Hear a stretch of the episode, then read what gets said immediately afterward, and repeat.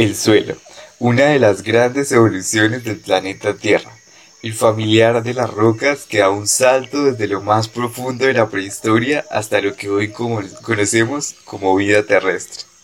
El hábitat de diversos organismos, microcidades bajo nuestros pies, diminutas bacterias que ayudan a tener sanito nuestro sostén, al igual que pequeños recicladores de caca. Así es, de caca las excreciones de los gigantones que habitamos sobre él, y uno de los más ignorados y a la vez más numerosos en la fauna de este pequeño mundo bajo nuestros pies, la lombriz de tierra, con más de 8.000 especies existentes.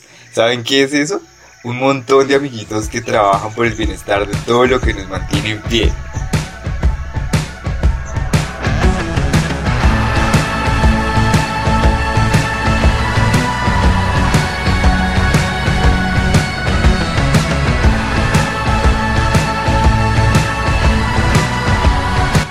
Hola, hola, soy Fernando Camargo. Y yo, Diego Martínez. Y el día de hoy traeremos un, shot, descomponedor. Bueno, bueno, pero ustedes se preguntarán, ¿y estos de dónde salieron? ¿O qué pitos toca esta gente? Les contamos un poco de nosotros. Somos estudiantes de Medicina Veterinaria y Zootecnia de la gloriosísima UPTC y unos amantes de la naturaleza y sus curiosidades. Bueno, bueno, Diego, pero hay que aclarar que no animalistas, ojo con confundir ahí. Así que sí, somos los doctors del futuro de tus mascotas. Pero bueno, así como escucharon al inicio de hoy, vamos a hablar un poco de uno de estos amiguitos, de estos bichitos que conviven en nuestros jardines, en nuestras fincas, en el sendero por el que caminamos al trabajo o a la U. Y esta amiguita es la lombriz. Wait, wait, wait. Pero sabías también que estas pequeñitas, aparte de que trabajan en convertir desechos en cosas llamadas humus, también tienen más actividad sexual que cualquiera de nosotros? Wow, pues sí sabía que eran un poco promiscuas, pero no hasta este punto. pero bueno, vamos a googlearlo.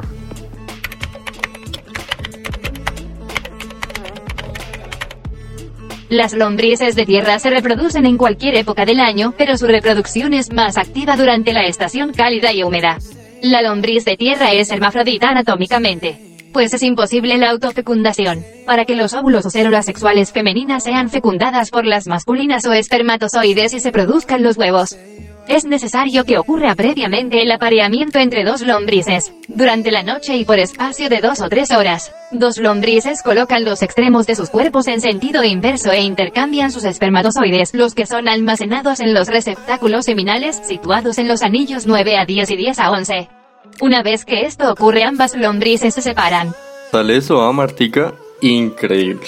Aparte tienen dos órganos reproductores, o sea, es un 2 por 1 no mames.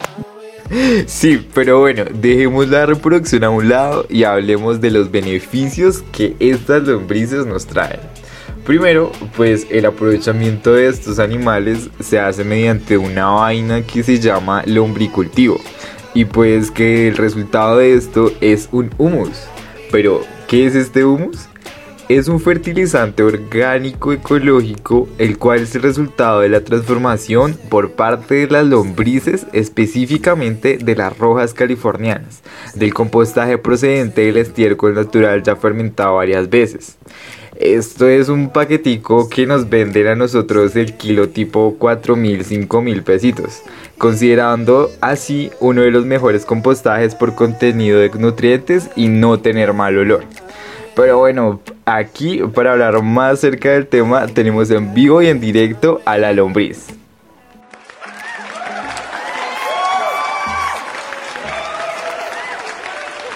Hola, mucho gusto. Mi nombre es eh, Pichula Estudiosa.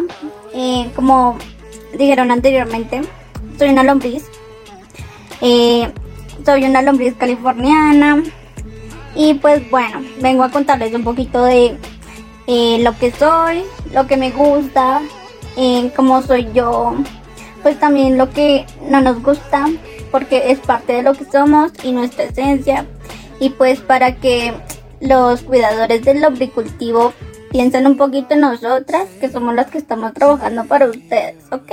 Ok, bueno mis queridos oyentes, para comenzar mido de 6 a 2 centímetros, me alimento de materia orgánica, es decir, consumo cualquier tipo de desecho de comida, e incluso estiércol de otros animales, como los cerdos, que por cierto, este es el tipo que tiene la humedad perfecta para nosotros, o sea, el 80%. Es decir, es como nuestro favorito. Y pues porque esta humedad nos gusta tanto, pues esto es porque eh, nosotros comemos de una forma diferente, así que la necesitamos para podernos alimentar más fácil. Y pues eh, esto también me ayuda a producir mucho más humus, lo que pues le ayuda a tu lombricultivo, amigo. Eh, además me gusta el clima templado, más o menos de 18 a 25 grados. Por eso vengo desde Antioquia para acá a que me escuchen. ¡Wow! Espera, creo que Diego y yo nos estamos haciendo la misma pregunta, ¿verdad? Exacto, o sea, creo que es bastante intrigante, pero... ¿Tienes, hijos? Pues muchachos, eh, la verdad sí, tengo hijos, tengo tres hermosos bebés. Pues por si se los preguntan, las lombrices hacemos algo llamado cocones, que son amarillos o cafés. Y estos, pues para que entiendan mejor, son como, como unos capullos donde ponemos nuestros huevos y pues de ahí salen nuestras bendiciones, magia. No mentiras, la naturaleza. Y pues yo bendecida afortunada de que solo tengo tres, pero una prima mía tuvo nueve. O sea, ¿tú qué haces con nueve lombricitas revoltosas moviéndose por toda la cama? Yo me muero. Y bueno, por último, si nos escuchan agricultores, no se preocupen, no voy a dañar sus raíces. Sé que las plantas son muy importantes para ustedes, pero pues eh, yo solo consumo materia orgánica que ya está muerta, o sea, no les va a afectar en nada su cultivo y pues les voy a causar un beneficio, así que no me maten, please. Y pues nada, otra cosa que no me gusta es que me cambien muy rápido de temperatura. Si hacen eso, pues me muero. y pues entonces a cuidar el planeta, cuidemos las lombrices y pues a toda la fauna y flora que tenemos en este increíble mundo. Los amo mucho, besos y pues Pichula Estudiosa se despide. Bye. Oye, Pichula, eso fue demasiado interesante y espero que nuestros oyentes hayan logrado captar tu mensaje de amor y conservación a ustedes ya que están un poco ignoradas aquí en el suelo. Pero bueno, para complementar hay que tener claro dos cosas de tu hogar, ¿sí? Para lo que es la producción. Que vives en una cama con desechos orgánicos y que necesitas unas temperaturas especiales para lograr hacer este producto denominado humus. Sí, sí, exacto. Es que este producido por las lombrices es una cosa impresionante, una de las grandes ideas que nos pudo dar la naturaleza básicamente, trayendo beneficios maravillosos que nos ayudan a mantener el suelo vivo. Pero ustedes dirán, nuestros oyentes se preguntarán, ¿qué beneficios trae? Pues yo les trataré de explicar, pues como ya se vino diciendo desde el inicio de este shot, son grandes recicladoras, reciclando hasta el 60% de los residuos y las cacas de los animales que defecan sobre él. También evitan que nos quedemos pobres, o sea, al, al, hablar de su costo ya que es muy bajo y a esto sumándole que pueden hacerse en poco tiempo. Para quienes les da pereza como yo, los trabajos que tienen o llevan mucho tiempo. El reciclaje por parte de estos pequeños seres favorecen a los grandes ganaderos porque sus vaquitas, además de animalitos, que puedan consumir alimentos del suelo con buenos beneficios, con proteínas de alta calidad y bajo costo, como ya lo había dicho. Para los amantes de la floricultura es un gran beneficio el tener estos lombricultivos o el humus como fertilizantes 10 de 10. A través del humus eh, de lombriz se restauran tierras que han sido devastadas por la erosión continua producida por ciertas explotaciones agrícolas. Pero ustedes dirán, ay señor, ¿qué es eso de erosión? Hable bien. Pues eso, queridos oyentes, es el desgaste que tiene la capa superior, o sea, la que pisamos a diario. Pero no vayan a pensar que es el cemento, no tampoco. Es la parte natural del suelo, la superficie como tal. Y si usted es un productor, el que nos está oyendo, le tengo el doble beneficio de esto. Por un lado, las lombrices se harán cargo de los desechos orgánicos de sus animales y hasta los transformarán en humus, por lo que también pueden dedicarse a la venta de lombrices y de humus. O los niños crecen entendiendo y practicando el proceso de reciclaje con estos trabajos. Pero bueno, ya ustedes dirán como ya cansados de escucharme hablar tanto, les traemos una invitada muy especial en el tema, nuestra colega Tania Rojas, quien les hablará un poco más del tema. Y pues bienvenidas, colega Tania Rojas, ¿cómo me le va?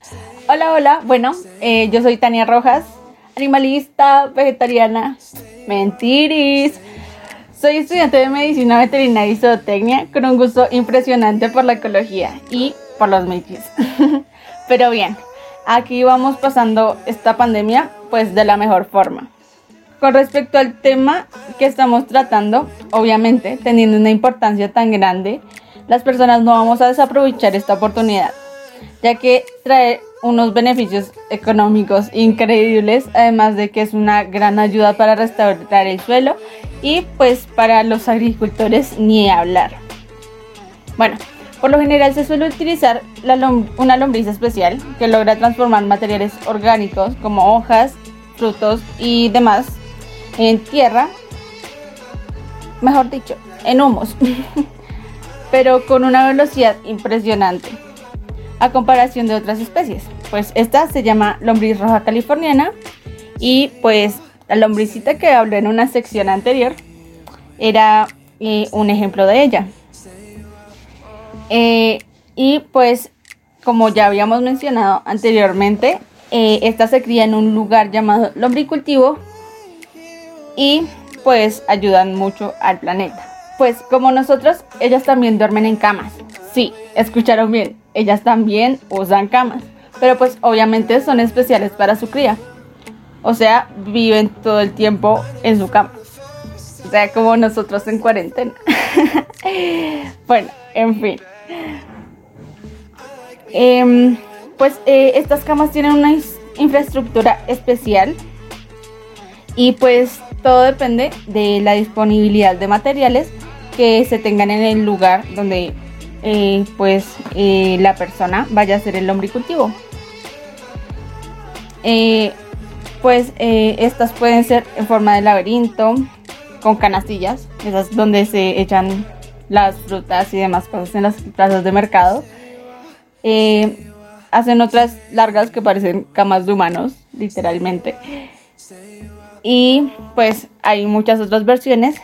Y pues eh, estas pueden facilitar el manejo, eh, pueden aumentar la productividad, la recolección de la lombriz y pues incluso la comodidad a la hora de oxigenar el lugar, ya que pues estas lombrices también respiran.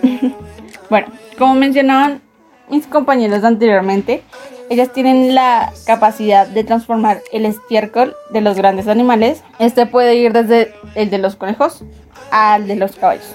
Por cierto, chicos, ¿ustedes saben cuál es el más adecuado para eh, este cultivo?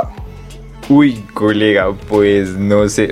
Yo diría que todos funcionan de cierta forma, pero que tenga claro, claro cuál es el mejor, no mucho. ¿Tú sí, Diego? Pues creo que respondería de la misma manera, porque entre tanto animal que hace digestión hay muchas posibilidades literalmente. Entonces, quiere decir que no le pusieron cuidado a la lombricita que vino la otra vez. Eh, el más indicado es el estiércol de porcino, o sea, la porcinaza, porque este tiene eh, la humedad perfecta y, pues a este no se le tiene que hacer ningún tipo de proceso, como si tocaría hacerle a otros, pues para poder integrarlo a la materia orgánica que van a consumir las lombrices, ya que pues tiene la humedad perfecta. Y en cambio otros hay que triturarlos, agregarles más agua, bueno, en fin, otros procesos diferentes. Pues podemos mantener fácilmente eh, a nuestras lombrices. Entonces, recomendadísima la porquinaza o cualquier tipo de estiércol desde que pues se le hagan los debidos procesos, compañeros. por las cinco capas del suelo. Estas lombricitas son una sensación. Mejor dicho, deberían ser lo más popular bajo nuestros pies. Aparte, ¿qué dices, Diego? Si nos montamos un lombricultivo, yo lo veo como rentable. No, pues viéndolo así como nos cuenta nuestra colega Rojas, yo me animo de una. A ver si nos reponemos de esta crisis económica que nos tiene locos en la pandemia. De una entonces.